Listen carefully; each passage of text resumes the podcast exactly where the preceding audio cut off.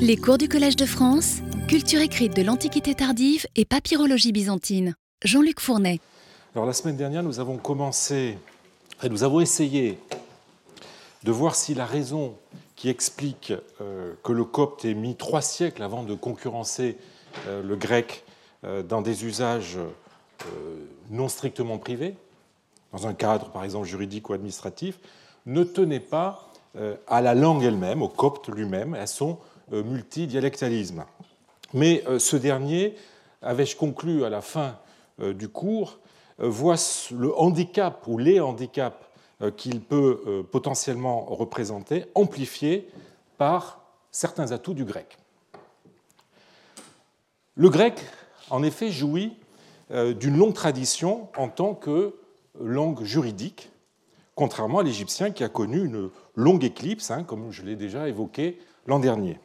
Depuis le IVe siècle avant Jésus-Christ, pour me limiter à l'histoire du grec en Égypte, il a su développer tout un arsenal lexical, un arsenal formulaire pour les transactions juridiques et euh, les procédures administratives euh, qui, évidemment, avec les inévitables évolutions et les adaptations nécessaires euh, à la suite des mutations institutionnelles entraînées par la conquête romaine, a persisté grâce notamment à ses corps de fonctionnaires et à la tradition de son notariat solidement implanté au niveau local.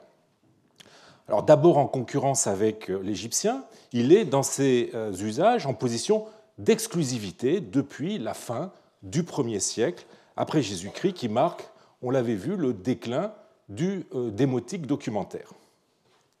Le grec est surtout la seule langue qui se soit adaptée au droit romain en vigueur pour l'ensemble de la population depuis la promulgation, je le répète, de la constitution antoninienne par Caracalla, qui fait de tous les Égyptiens des citoyens de l'Empire. Nous sommes en 212.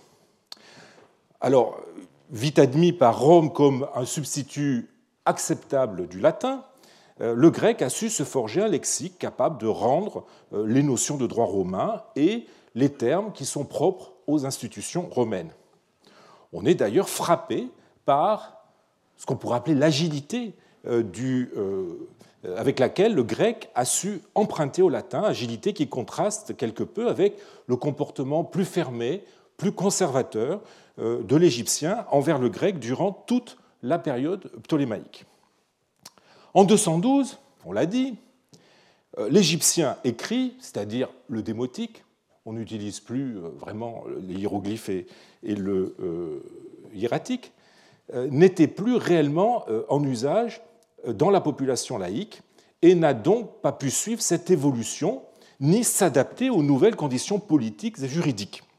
Il fallait attendre l'émergence d'un nouveau médium écrit, le copte, pour que l'Égyptien fût en mesure de mener à bien ce travail d'adaptation et développer une langue autonome en phase avec la situation juridico-administrative.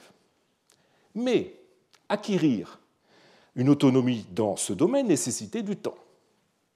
Il ne s'agissait pas simplement de faire évoluer le patrimoine euh, linguistique préexistant, mais à la suite de la solution de continuité entre la fin du démotique et l'émergence du copte, euh, de recréer ce patrimoine en adaptant une langue fortement renouvelée à l'univers complexe et je dirais pour elle si étrangère du droit romain. Ce processus d'autonomisation n'est d'ailleurs pas propre à l'écrit juridico-administratif. On en suit aussi la trace dans le domaine de la littérature, malgré la connaissance encore très partielle que nous en avons. Je serais tenté, en effet, de mettre en parallèle l'écart qui sépare les premiers essais d'utilisation du copte documentaire pour les lettres, on l'a vu, euh, dans les premiers, euh, euh, dans les premiers documents écrits en copte, de mettre en parallèle donc cet écart qui sépare les premiers essais d'utilisation du copte des premiers documents juridiques qui apparaissent dans la seconde moitié du VIe et surtout à la fin du VIe et au début du VIIe, comme on le verra. Donc je serais tenté de mettre, euh, de mettre cet écart en parallèle avec l'intervalle que l'on observe dans le domaine de la littérature entre les premiers témoins de coptes littéraires, on a vu ce sont des glossaires, des traductions, et le développement d'une littérature copte originale qui, je dois dire, à l'exception notable, mais somme toute assez singulière de Chénouté, se déploie surtout à partir de la fin du VIe siècle et du début du VIIe siècle. Alors avant de développer ce parallèle, je voudrais, en guise euh, d'avertissement méthodologique, insister sur l'état extrêmement embryonnaire de notre connaissance de la littérature copte, qui tient à de euh, multiples raisons. Alors, la plus décisive est sans conteste la conquête arabe, 641-642, qui initie un phénomène d'arabisation et euh, d'islamisation de l'Égypte, j'ai eu l'occasion d'en parler il y a deux ans, qui non seulement fut préjudiciable évidemment au euh, développement et à la permanence du, copte, mais surtout créa des conditions historiques dommageables pour la conservation et la transmission de la littérature copte. Une partie de celle-ci a bien été traduite euh, en arabe, ce qui lui assura une tradition prolongée, mais au prix souvent de graves confusions. Outre les déformations inévitables qu'impliquent ces traductions, euh, les traducteurs n'ont pas toujours pris la peine de préciser leurs sources ou ont cautionné des attributions euh, fantaisistes, si bien qu'il n'est pas toujours facile de retracer l'histoire textuelle de telle version arabe, de la rapporter à un auteur précis, voire de la rattacher à la branche copte de la littérature chrétienne orientale à une époque où il existe de nombreux échanges entre euh, les églises orientales, désormais toutes euh, de langue arabe, euh, ce qui évidemment n'a pas manqué de brouiller les cartes. À une époque plus ancienne, la position hégémonique du grec a eu le même effet. Un des problèmes récurrents qui empoisonne les historiens de la littérature copte est de pouvoir distinguer entre une œuvre copte traduite du grec, une œuvre copte en langue originale, et, ce qui est plus rare, une œuvre copte attestée dans une version grecque.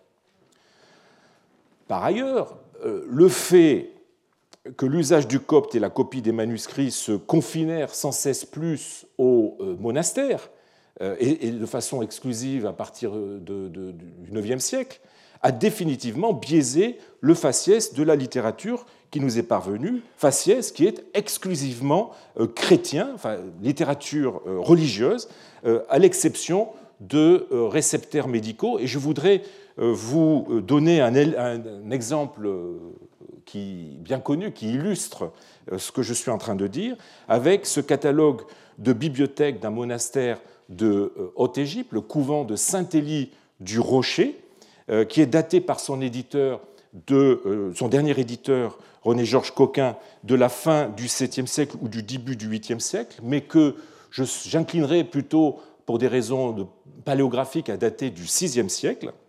Euh, euh, sur les 110 lignes de cet ostracone, qui est écrit des deux côtés, comme vous le voyez, eh bien, nous n'avons enregistré qu'un seul livre qui ne soit pas religieux. Il s'agit d'un livre de médecine. Alors, aux, conditions qui expliquent notre mauvaise connaissance de la, euh, aux raisons qui expliquent notre mauvaise connaissance de la littérature copte, ajoutons euh, les conditions climatiques propres à l'Égypte, euh, qui ne nous ont pas permis la conservation de papyrus ou parchemins littéraires provenant du delta, zone, comme vous le savez, humide, ce qui nous empêche d'évaluer ce que fut le dynamisme de la production littéraire du domaine boaïrique euh, à l'époque où celui-ci était cantonné à cette région, c'est-à-dire les siècles les plus anciens.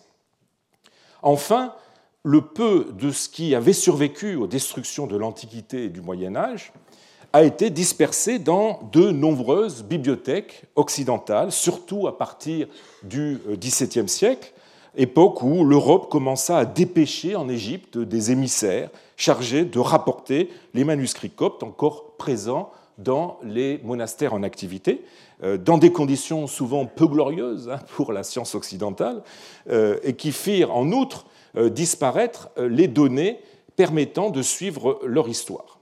Alors, le meilleur exemple est le sort subi par une des plus grandes bibliothèques de l'Égypte.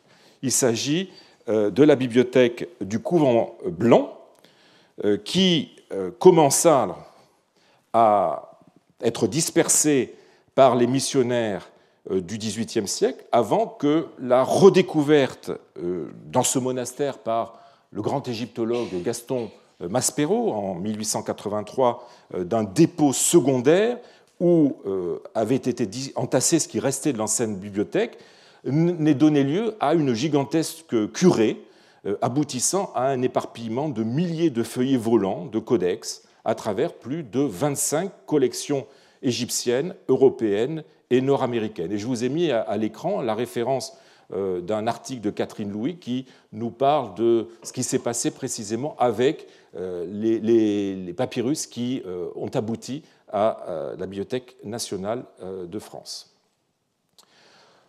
Le travail euh, d'identification des feuillets, de reconstruction des codex démembrés et, donc de la reconstitution des œuvres qu'il conservait est très loin d'être achevé. Aussi, pour toutes ces raisons, une vraie histoire de la littérature copte, comme pour les littératures européennes, s'avère irréalisable, comme le concluait René-Georges Coquin, ou pour reprendre euh, les mots de Tito Orlandi en 1978, Tito Orlandi, un des meilleurs euh, spécialistes de la littérature copte, eh bien, je le cite, les études dans le champ de la littérature copte ne sont pas plus avancées aujourd'hui que ne l'était la philologie classique au XVe siècle.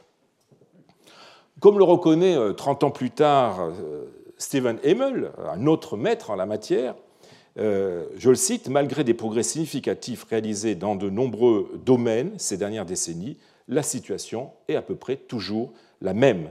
Et il est toujours très difficile de présenter la littérature copte d'une manière qui ne risque pas de fausser son euh, développement historique. Ce qui contribue aussi à retarder notre connaissance de la littérature copte est la juste appréciation que nous pouvons nous en faire et la difficulté euh, dans laquelle nous euh, sommes souvent placés euh, d'évaluer son degré d'authenticité, son degré d'originalité. J'y ai fait allusion tout à l'heure. devant maintes œuvres transmises en copte, les coptisants continuent à émettre des jugements contradictoires quant à leur caractère véritablement copte. A-t-on affaire à une œuvre composée en copte ou à une traduction copte d'un original grec? Pour prendre euh, deux figures antithétiques à cet égard, le, coptisant belge Louis Théophile euh, Lefort était le fervent partisan d'une littérature copte originale précoce, tandis que son homologue italien Enzo Lucchesi continue à défendre une position contraire, présupposant un original grec derrière la plupart des témoins textuels coptes, et allant même jusqu'à envisager l'hypothèse que celui qu'on considère comme le plus original des auteurs coptes, Chénouté, ait pu euh, écrire euh, en grec. La question que je m'apprête à aborder ici, celle du développement et de l'autonomisation de la littérature copte en comparaison avec le développement de la pratique documentaire dans la même langue. Et, donc, vous le voyez, euh, quelque peu handicapé, obéré par la lancinante question du véritable pédigré linguistique euh, des œuvres transmises en copte, mais non nécessairement composées dans cette langue. Autant dire évidemment que nous devons être extrêmement prudents. Euh, nous devons éviter toute généralisation trop hâtive et euh, je me dois d'insister sur le caractère euh, provisoire des conclusions auxquelles nous aboutirons. On va quand même essayer. Alors j'ai dit que les papyrus littéraires coptes apparaissent avec des traductions de textes bibliques, parfois sous la forme d'annotations ou de gloses. Alors il s'agit de textes bibliques entrés dans le canon de la Bible, ou bien des textes qui en sont rejetés, ce qu'on appelle les, apocryphes. Euh, parmi les apocryphes, je peux citer, transmis en copte, je peux citer les, parmi les plus célèbres, euh, les apocryphes, euh, commençant par les apocryphes vétérotestamentaires, l'Apocalypse d'Élie, la vision d'Isaïe, pour les apocryphes néo-testamentaires, les actes de Paul, les épîtres des apôtres, les actes de Pierre, les actes d'André, ou évidemment l'évangile de Judas, texte qui a défrayé la chronique ces dernières années. La traduction de la Bible et la stabilisation d'un texte copte faisant référence, qui est un phénomène qui se produit euh, dès la, fin du IVe siècle, pour ce qui est du saïdique, euh, semble avoir été les priorités des premières générations d'utilisateurs du copte, euh, génération, première génération soucieuse de se créer un cadre scripturaire dans leur langue. Le même travail d'appropriation s'observe dans les cercles gnostiques, comme en témoignent euh, les codex de la trouvaille de Nag Hammadi, euh, conservant les traductions coptes d'œuvres originalement grecques pour la plupart, ou dans euh, les milieux manichéens, comme l'attestent par exemple les, codex de, trouvés à Medinet Mahadi, l'ancienne d'Armoutis, quoique provenant probablement euh, de Lycopolis, ou bien plus récemment ceux qui ont été découverts à Kélis, qui donnent la traduction d'œuvres syriaques ou grecques, texte dont j'ai eu l'occasion déjà de parler l'an dernier. Les œuvres patristiques et euh, homélitiques grecques font aussi l'objet de traductions en copte dès le début. Donc, je peux vous donner quelques exemples en me limitant à, euh, des papyrus qui datent de, de première génération, 3e, 4e siècle bien, le, traité euh, sur la Pâque de Militon de Sardes, le pasteur d'Hermas, la Didaché euh, ou euh, la première épître clémentine. La littérature patristique d'origine égyptienne est aussi bien attestée sous la forme de traductions coptes d'origine grecque. Pour m'en tenir au, au, plus célèbre docteur de l'Église égyptienne, Athanase, Athanase, évêque d'Alexandrie de 328 à 373 est connu par plusieurs papyrus transmettant en copte certaines de ses lettres festales ou pastorales. Et j'ai eu l'occasion, euh, je crois, la semaine dernière, d'évoquer, euh, où il y a deux semaines, la lettre à Dracontus de Datanase, récemment identifiée dans un rouleau de papyrus du IVe siècle de l'abbaye de Montserrat, en Espagne, et en cours de publication par Sofia Toralas Tovar. Athanase, mais aussi Cyril, euh, évêque d'Alexandrie de 412 à 444, euh, connu euh, aussi par plusieurs papyrus donnant une de ses lettres festales et d'autres œuvres. Mais, et j'insiste bien là-dessus, aucun de ses pères n'a jamais écrit directement en copte, même s'il pouvait connaître le copte, question qui est néanmoins controversée.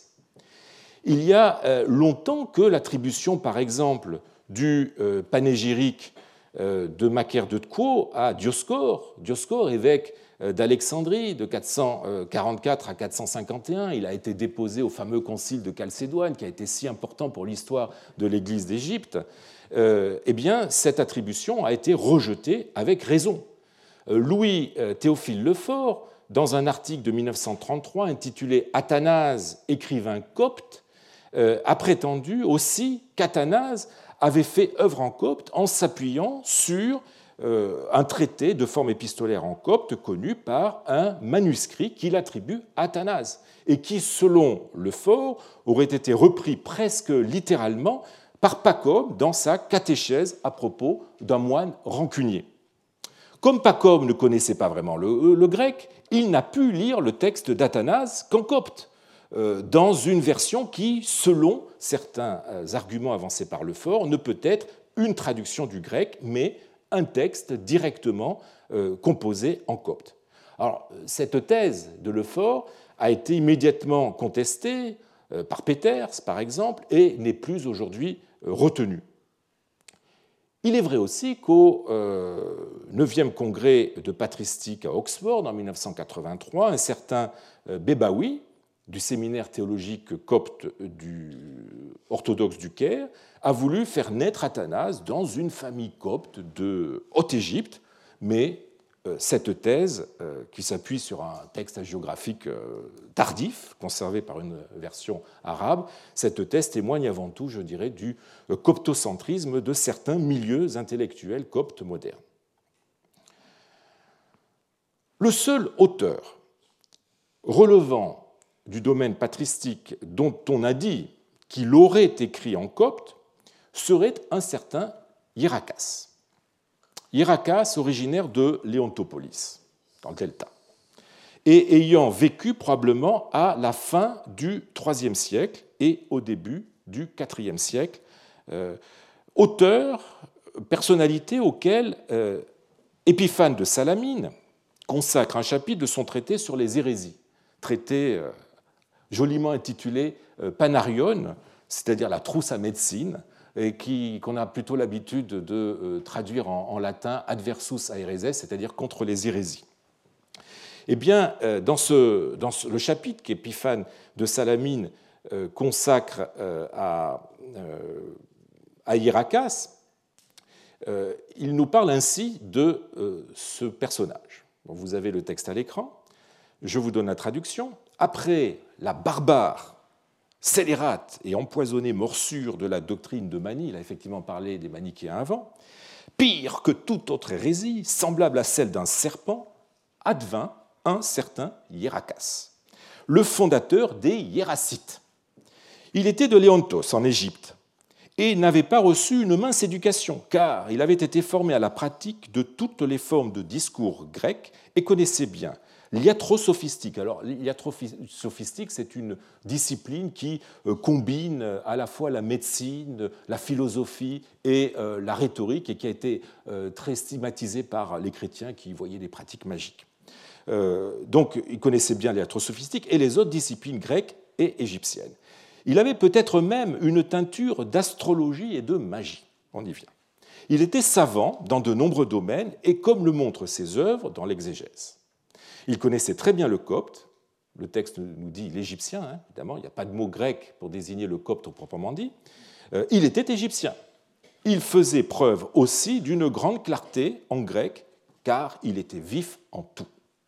Et un peu plus loin, euh, Épiphane rajoute les précisions suivantes. Il est mort à un âge avancé. Il écrivit à la fois en grec et en copte, commentant et composant sur les six jours de la création, fabriquant des légendes et des allégories pompeuses. Il composa une certaine quantité d'autres écrits à partir de sujets bibliques et fabriqua de nombreux psaumes modernes. Mais, vous le voyez, les propos de Hierakas sont assez euh, vagues sur ce qui aurait été effectivement composé par Hierakas en copte et ne sont euh, appuyés par aucun autre euh, auteur. On pourrait être tenté de mettre en perspective le recours à la langue égyptienne avec le profil d'Irakas, versé, nous dit Épiphane, dans les disciplines illustrées par le paganisme égyptien que sont l'astrologie et la magie, et je rajouterai même l'iatrosophistique. L'usage de l'égyptien, le mot utilisé en grec peut faire planer le doute sur le fait qu'il s'agisse de démotique ou de copte, euh, serait-il, dans l'esprit d'Épiphane, une façon de sous-entendre des activités crypto-païennes et ainsi de euh, discréditer ce hiérésarque, ce, ce, Quoi qu'il en soit, nous n'avons rien de cet auteur en copte. Et la tentative de lui attribuer une composition euh, de nature hymnique ou psalmique qui est conservée par un papyrus du IIIe ou IVe siècle en langue copte est loin euh, d'être convaincante. J'aurai l'occasion la semaine prochaine euh, de parler à nouveau de ce texte. Alors que les, pères de l'Église égyptienne ou les penseurs des premiers siècles du christianisme égyptien se soient exprimés exclusivement en grec n'est pas étonnant puisque, j'y reviendrai, le grec est la langue de l'Église. C'est dans un autre milieu, celui du monachisme, euh, qu'il faut aller chercher les premières traces d'utilisation du copte à des fins non plus seulement de traduction, euh, mais de composition. Mais là encore, les exemples sont rares, du moins avant Chénouté. Hein. Je vous rappelle que Chénouté est mort en 465. euh, le seul auteur antérieur qui passe pour avoir laissé une œuvre originale en copte serait, serait Pacom, né vers 290 et mort vers 346. Hein. Pacom, connu comme le fondateur du cénobitisme, est l'auteur des fameuses règles à qui euh, la traduction latine faite par Saint Jérôme en 404 euh, assura une très grande diffusion en Occident. J'ai déjà dit l'an dernier que euh, cette illustre figure du monachisme égyptien était réputée ne pas connaître le grec, même s'il a essayé d'apprendre cette langue d'après une de ses vies. Aussi est-il a priori assez raisonnable de penser que les lettres et les règles qu'il a laissées ont été écrites par lui en copte. Quatre euh, témoins papyrologiques de ces lettres nous sont d'ailleurs parvenus dans cette langue pour une époque relativement ancienne, 5e, hein, 6e euh, siècle.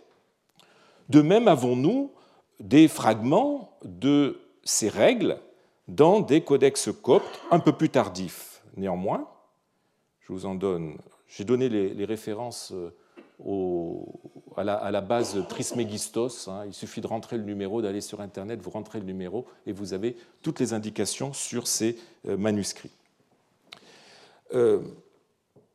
Néanmoins, le, dossier littéraire, euh, plutôt en plus des écrits laissés par Pacom, nous avons aussi les écrits laissés par ses disciples et successeurs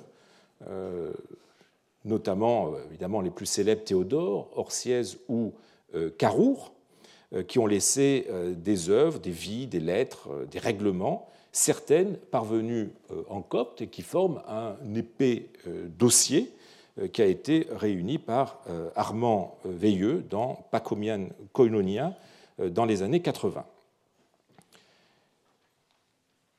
Le dossier littéraire pacomien, néanmoins, tout exceptionnel qu'il soit, pose aussi d'exceptionnels euh, problèmes, pour reprendre la formule de Philippe Rousseau qui a consacré euh, en 1985 un ouvrage à Pacom.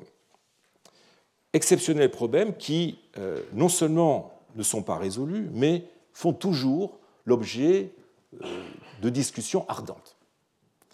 Il ressort de ce maquis de texte en version principalement grecque, latine euh, et copte que la composition des lettres, comme d'ailleurs celle des règles, telles que nous les connaissons, n'est pas assurément le fait euh, de Pacom et que les versions coptes ne correspondent pas forcément à la version originale de sa main.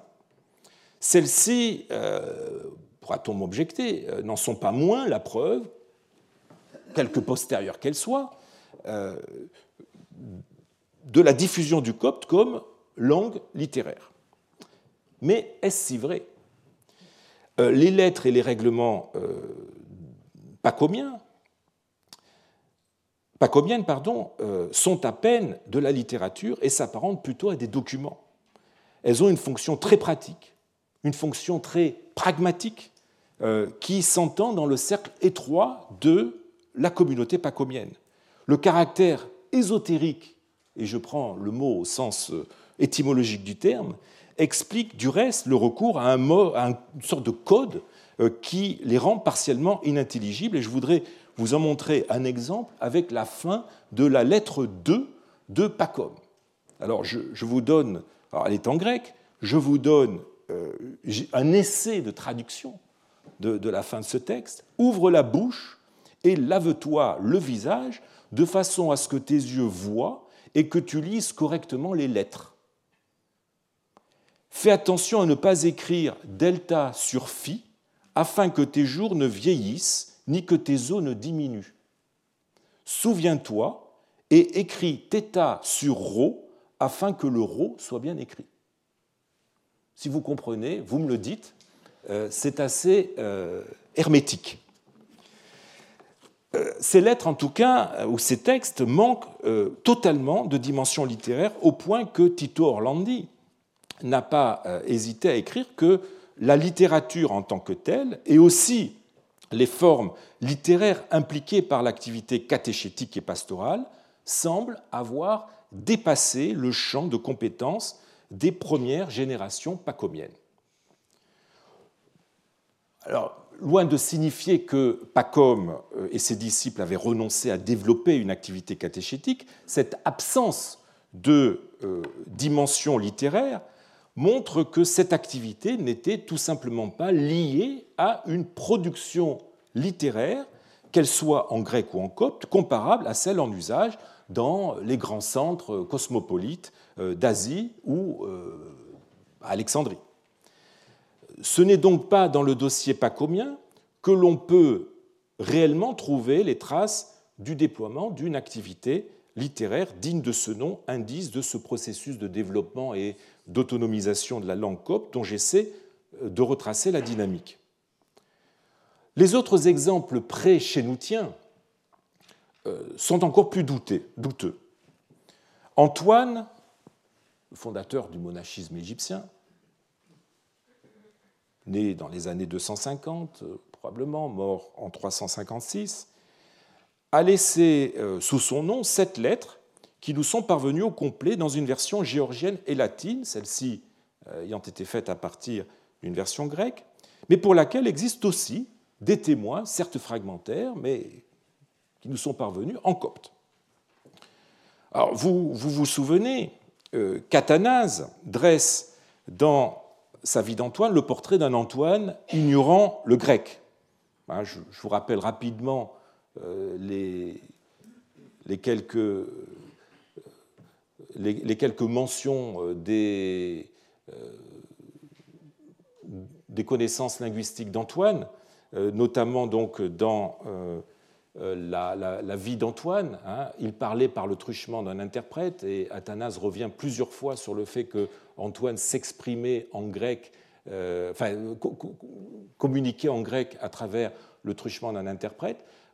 cela est confirmé aussi par Jérôme dans la vie d'Hilarion. Il est question d'un d'un certain Isaac, interprète d'Antoine, euh, et Palladus, dans l'histoire lausiaque, parle aussi d'un interprète qui euh, a été, euh, qui, a, traduit en, copte, ou plutôt en grec, tous, les discours tenus par Antoine, le bienheureux Antoine ne connaissant pas le grec, nous dit Pallade. Et aussi, cette version copte des, lettres d'Antoine euh, pourrait remonter Antoine lui-même.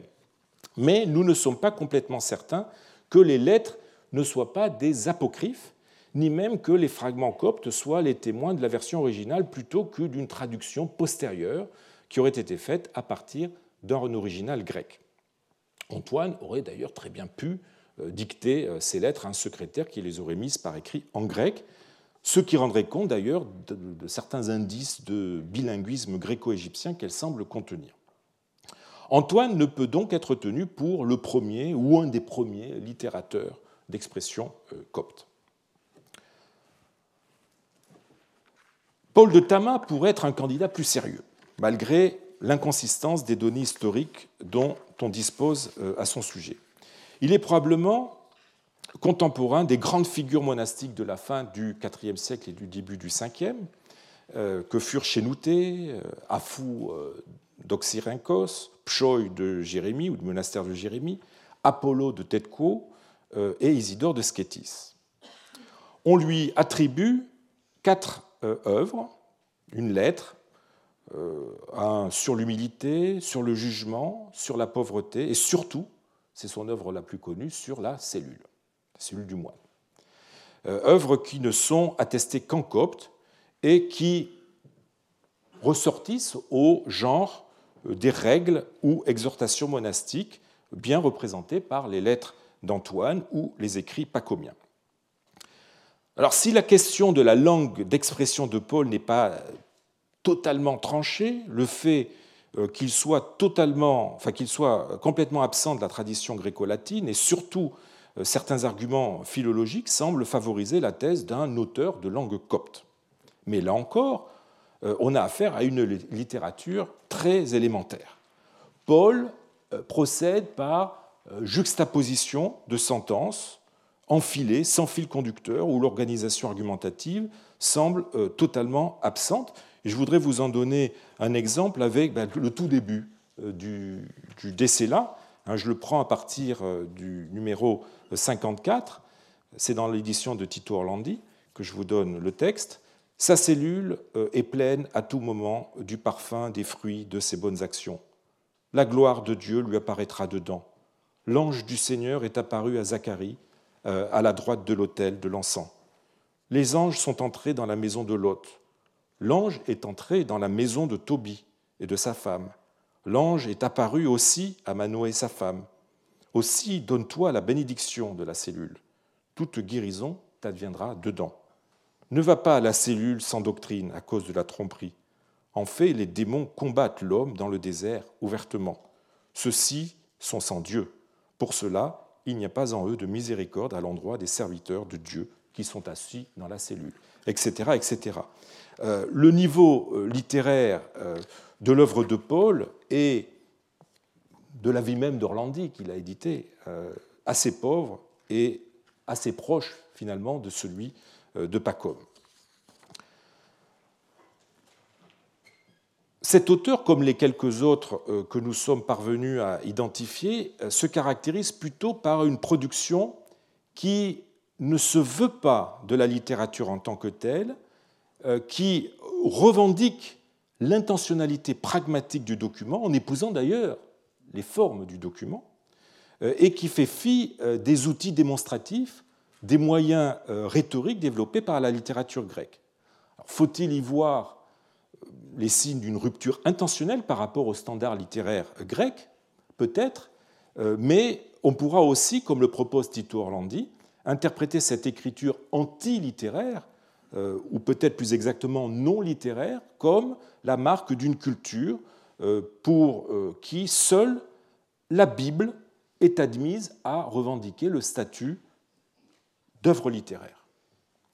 Aussi, euh, ces premiers auteurs sont-ils encore loin d'illustrer une quelconque forme de maturité euh, de la production littéraire copte En disant cela, évidemment, je, voudrais bien me garder de porter un jugement sur la qualité euh, de cette littérature, qui de toute façon, je l'ai dit, ne revendique pas un statut littéraire, qui ne se revendique pas comme de la littérature. Je me contente de constater que la culture de langue copte, en tout cas d'après ce qui nous en reste, euh, pour le IVe siècle, ne semble pas s'être exprimé sous une forme écrite visant à transcender l'écrit quotidien, à se répandre en dehors d'étroites communautés et euh, à durer selon les modalités que j'ai définies pour l'écriture pérenne, c'est-à-dire l'écriture des textes littéraires, que ce soit du fait d'une inhibition exercée par la Bible ou d'autres raisons. Chez Nouté, et le premier qui correspondrait à l'idée que nous nous faisons d'un auteur au sens plein du terme. Alors, c'est une figure connue, euh, supérieure du couvent blanc d'El Abiad, euh, près de Panopolis, euh, d'environ 385 à sa mort en 465. il laissa durant une longue existence, il passe pour avoir vécu plus de 110 ans, une œuvre aussi abondante qu'originale, qui en fait le plus grand littérateur que la langue copte ait jamais connu. Il était porté par une intarissable inspiration, par une impressionnante éloquence, assis sur une connaissance impeccable de la Bible, une solide formation qui doit beaucoup à la, rhétorique euh, grecque, euh, et il est l'auteur de presque 200 œuvres, dont seulement une centaine sont connues, et encore de façon euh, incomplète, s'organisant en deux ensembles, les canons et les discours. Alors, quoi qu'on soit euh, bien loin de disposer d'une édition, d'une traduction de toute son œuvre conservée, travail euh, considérablement ralenti par le démembrement des codex qui proviennent du couvent blanc et l'éparpillement de leurs feuillets dans de multiples bibliothèques modernes, eh bien, et donc quoi qu'on soit aussi loin d'avoir une étude, de disposer d'une étude littéraire systématique de, cette œuvre, Chénouté s'impose à nous comme euh, le premier auteur euh, digne de ce nom de la littérature copte et probablement euh, le plus grand par sa force et par son originalité. Il est le premier à avoir mis l'activité littéraire au service d'une action religieuse, suivant cela l'exemple des pères de l'Église grecque il a su aussi initier une synthèse entre copticité et hellénisme en développant un style qui doit beaucoup à la rhétorique grecque, malgré le rejet qu'il fait mine d'afficher dans son œuvre de la, la païdéia grecque. C'est donc à Chénouté qu'on doit, comme le dit Tito Orlandi, l'énorme effort qu'il a fallu pour élever la langue copte, qui jusqu'alors, autant qu'on le sache, n'avait servi qu'à la traduction, au niveau d'une langue euh, littéraire complètement indépendante. Mais euh, Chénouté n'en reste pas moins un cas exceptionnel. S'il a impulsé une dynamique euh, littéraire, qui a donné lieu aussi à une intense activité de traduction, il fut loin d'avoir trouvé les héritiers à sa hauteur. Euh, Bessa, son successeur immédiat, à la tête, euh, pardon, à la tête du couvent blanc, et dans ses lettres ou dans ses euh, sermons, la plupart du temps assez fade en comparaison avec son maître et fortement dépendant des citations bibliques. Et là, je cite un excellent connaisseur de, de, Chénouté et de l'école chénoutienne, qui est Stephen Hemmel. Jean l'Archimandrite est, nous dit toujours Hemmel, répétitif dans son imitation du mode exhortatif de Chinouté, au point qu'il a été confondu avec son maître.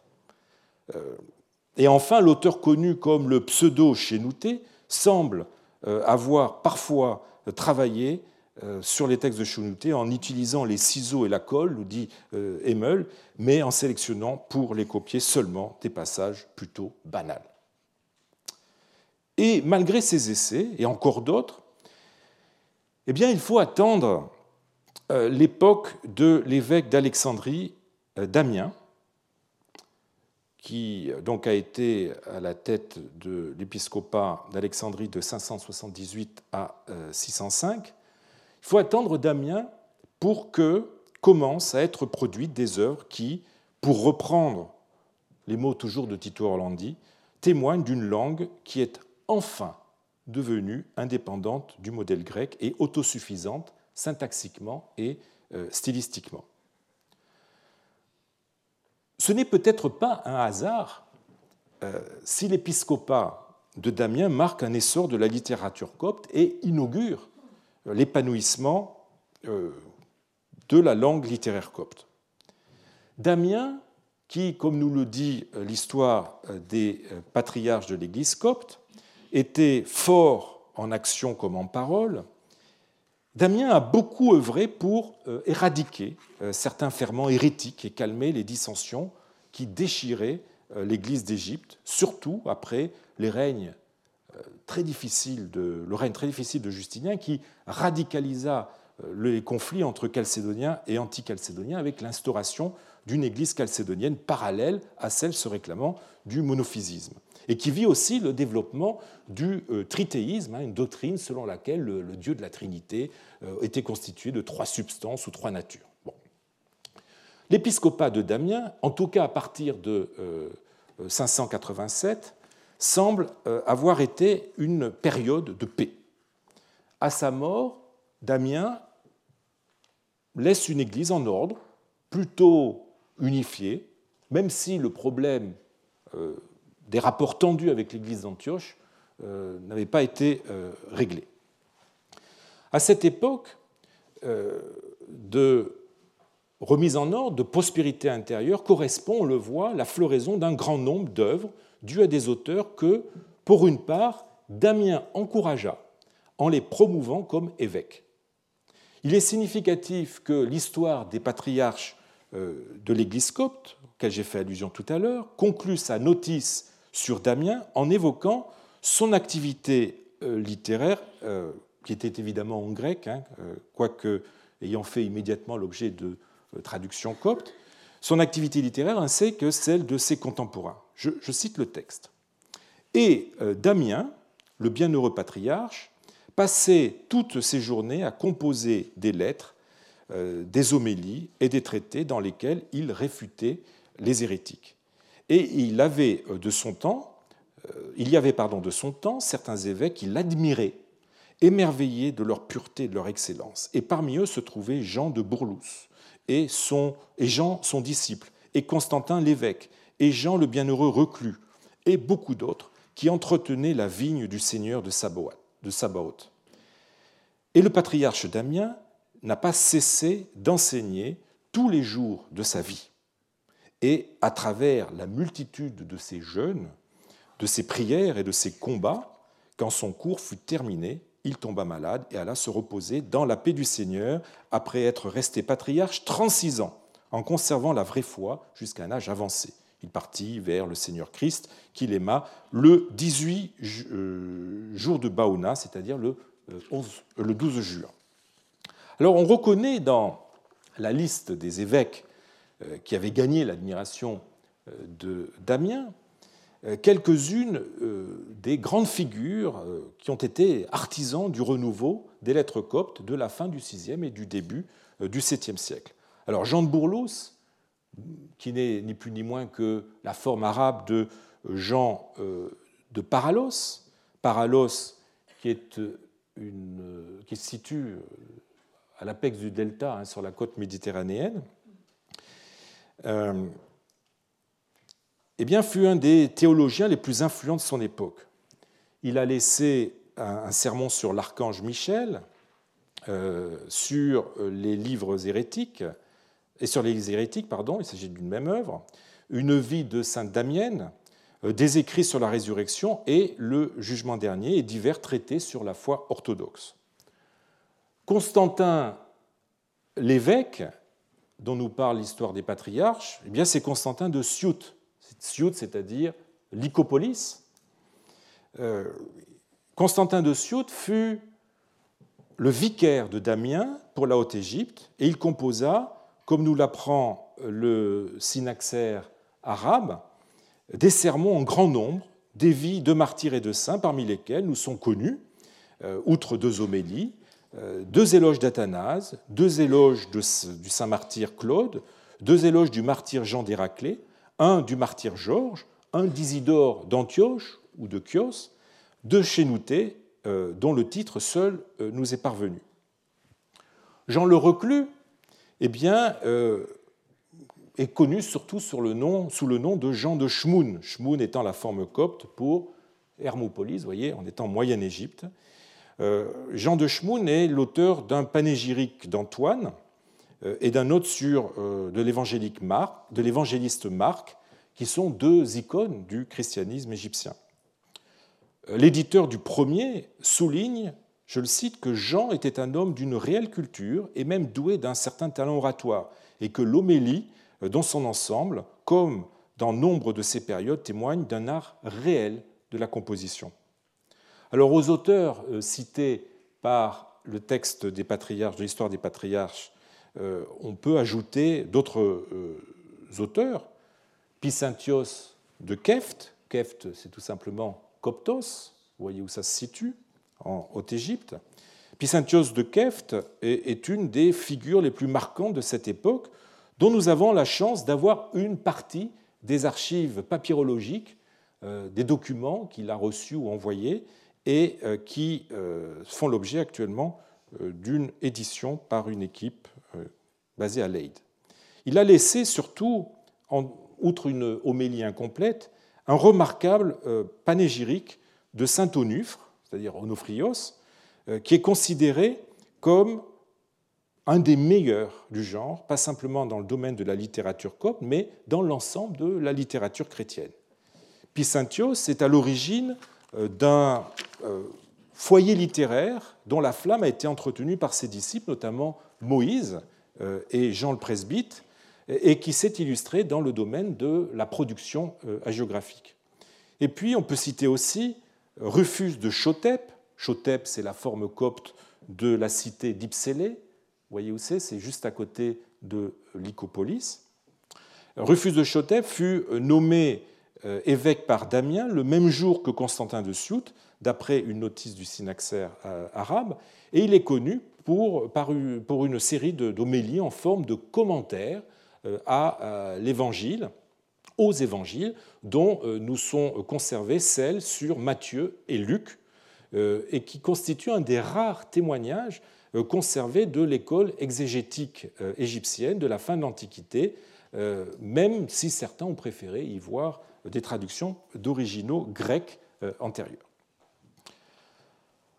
On a proposé aussi d'inclure dans le groupe des auteurs de l'époque de Damien, quoique ça soit plus difficilement qu'il soit plus difficilement datable, des gens comme euh, de Schmin, c'est-à-dire Panopolis, l'auteur d'un panégyrique du saint guérisseur Colutos, euh, Isaac d'Antinoopolis, euh, qui a consacré aussi un panégyrique au même saint guérisseur, et enfin Basile de euh, Pemgé, c'est-à-dire Oxyrhynchos, qui est auteur d'une homélie sur Longin.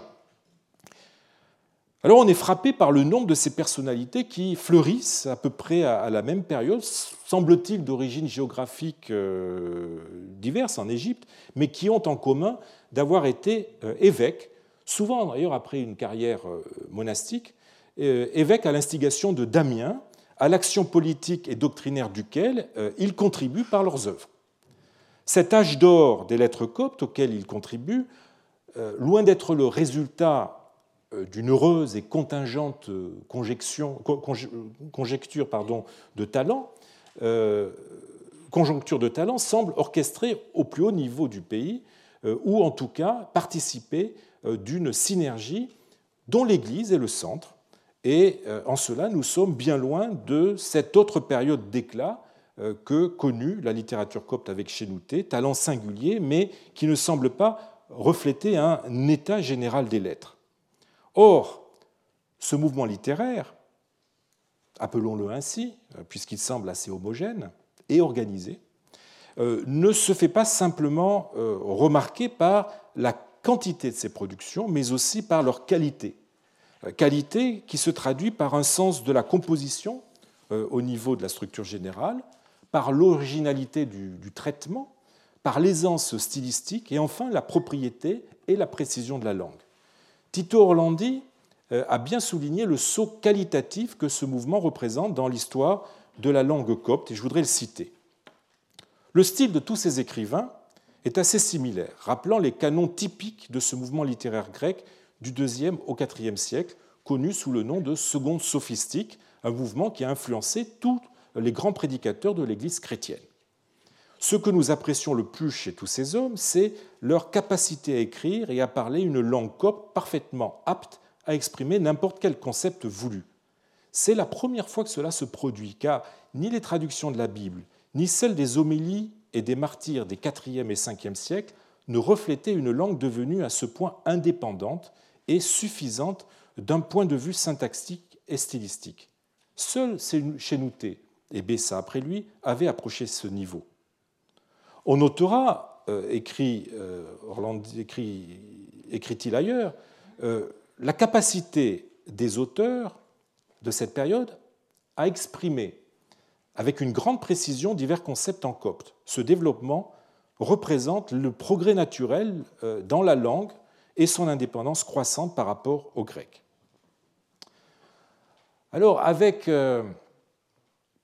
toute la prudence nécessaire et en étant conscient des dangers d'une approche qu'on pourrait qualifier de téléologique, j'incline à rapprocher euh, la situation du copte littéraire de celle du copte documentaire. Et je reviens au sujet de mon, mon point de départ. L'émergence d'une langue juridico-administrative en copte, apte à rivaliser avec la grecque dans la rédaction des contrats et des textes de nature judiciaire ou administrative, est à peu près contemporaine de ce mouvement littéraire qui voit l'épanouissement d'une langue capable de produire à grande échelle, et non plus grâce à quelques génies, euh, quelques individualités, des œuvres de qualité, elles aussi susceptibles de rivaliser avec les euh, œuvres grecques. Tito Orlandi n'hésite pas à parler d'un progrès naturel, on l'a vu dans la citation que, je vous ai, citation que je vous ai donnée, un progrès naturel de la langue copte, qui précédemment aurait été dans une période de longue, euh, longue élaboration euh, ou de lente gestation. Il lie ce progrès à une indépendance qu'affirme désormais le copte par rapport au grec. Je serais tenté d'appliquer le même diagnostic au copte documentaire qui aurait mis un certain temps pour secouer la euh, tutelle que le grec faisait peser sur lui. Le copte aurait donc subi une forme d'inhibition de la part du grec qui aurait freiné son développement aussi bien au plan de l'expression quotidienne non privée que dans la production littéraire qui se situe par essence au-delà du cercle familial ou amical. Pour dire les choses autrement, le grec, par le monopole qu'il occupait dans les divers domaines de l'écrit, aurait entravé ou paralysé le développement euh, du copte en tant qu'idiome d'expression collective et collectivement accepté en tant que langue véhiculaire apte à prendre sa place au niveau euh, institutionnel, que ce soit dans, dans le domaine de l'action juridique ou administrative ou dans celui de la culture.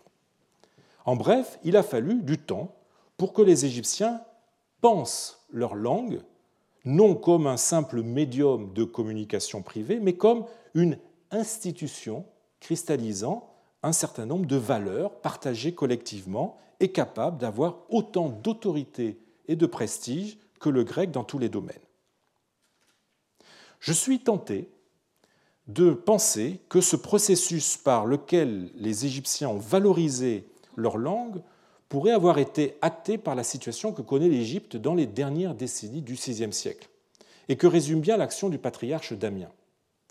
Le schisme avec le reste de l'Église orientale étant consommé, elle se referme sur elle-même, et à la faveur de ces dissensions avec l'Église d'Antioche, qui partageait aussi la position anti-calcédonienne, euh, eh elle se voit de plus en plus comme la championne de l'orthodoxie monophysite. Le copte pouvait donc commencer à s'imposer comme langue de l'Église, euh, et à travers le genre de l'homélie qui s'adresse aux assemblées euh, des cités, investir à sa façon l'espace public.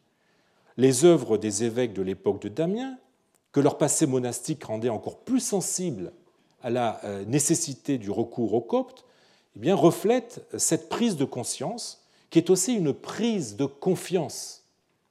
Certains des sujets qu'il traite donnent à penser que cette confiance est bien passée par la construction d'une identité copte nourrie par une fierté dans leur histoire, euh, en l'occurrence dans l'apport de l'Égypte à l'histoire du christianisme. Et citons l'homélie de Constantin de Siout sur l'illustre père de l'Église euh, Athanase, euh, celle de Piscintios sur l'ascète Onufre, et surtout, surtout celle de Jean de Schmoun euh, sur euh, deux figures fondatrices de l'Église d'Égypte, Marc, le premier évêque de l'Église d'Égypte, euh, et Antoine, créateur du monachisme égyptien.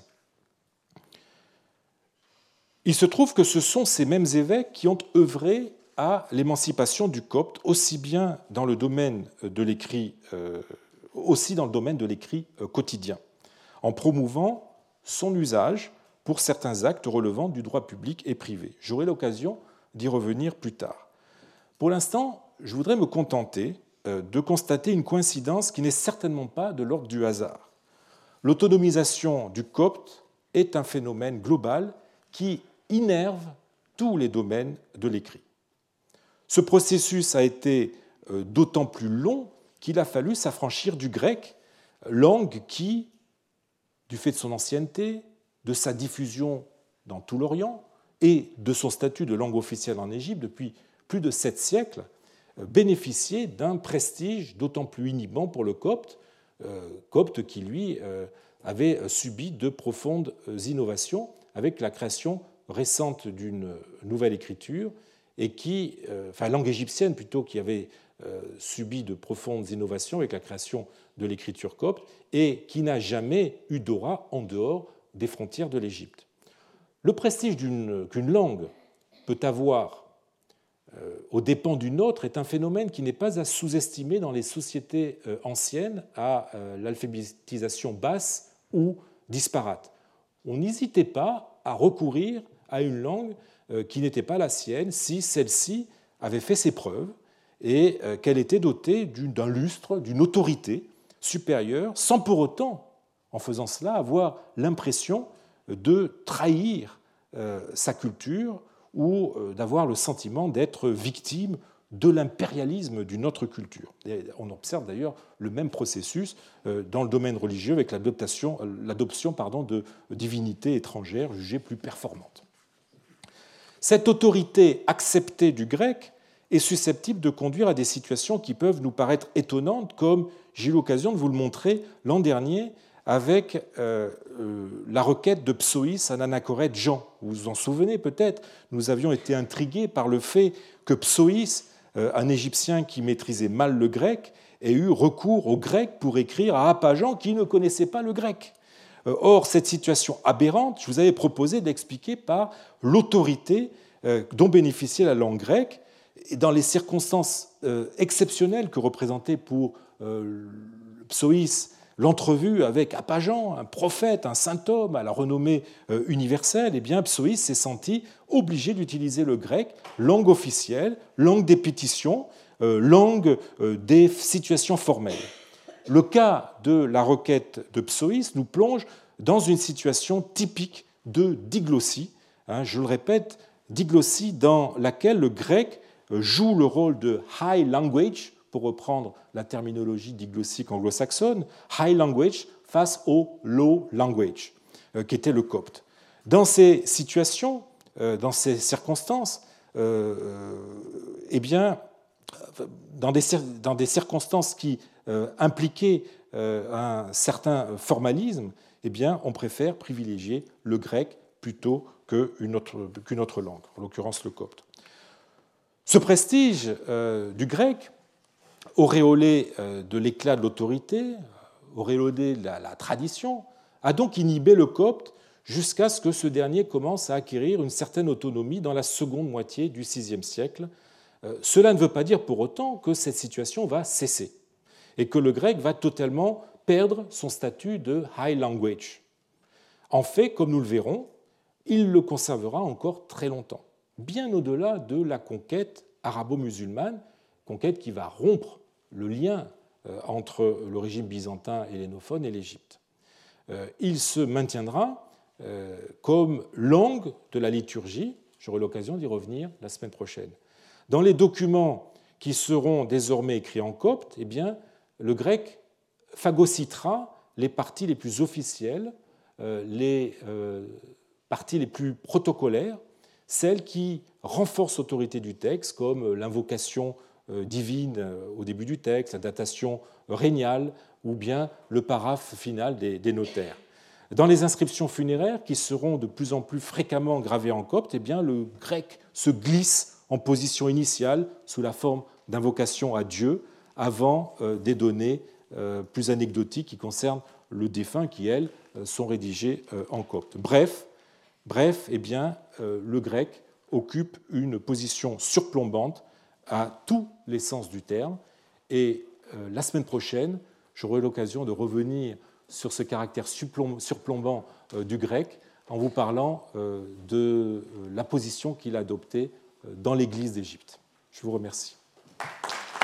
Retrouvez tous les contenus du Collège de France sur www.colège-2-france.fr.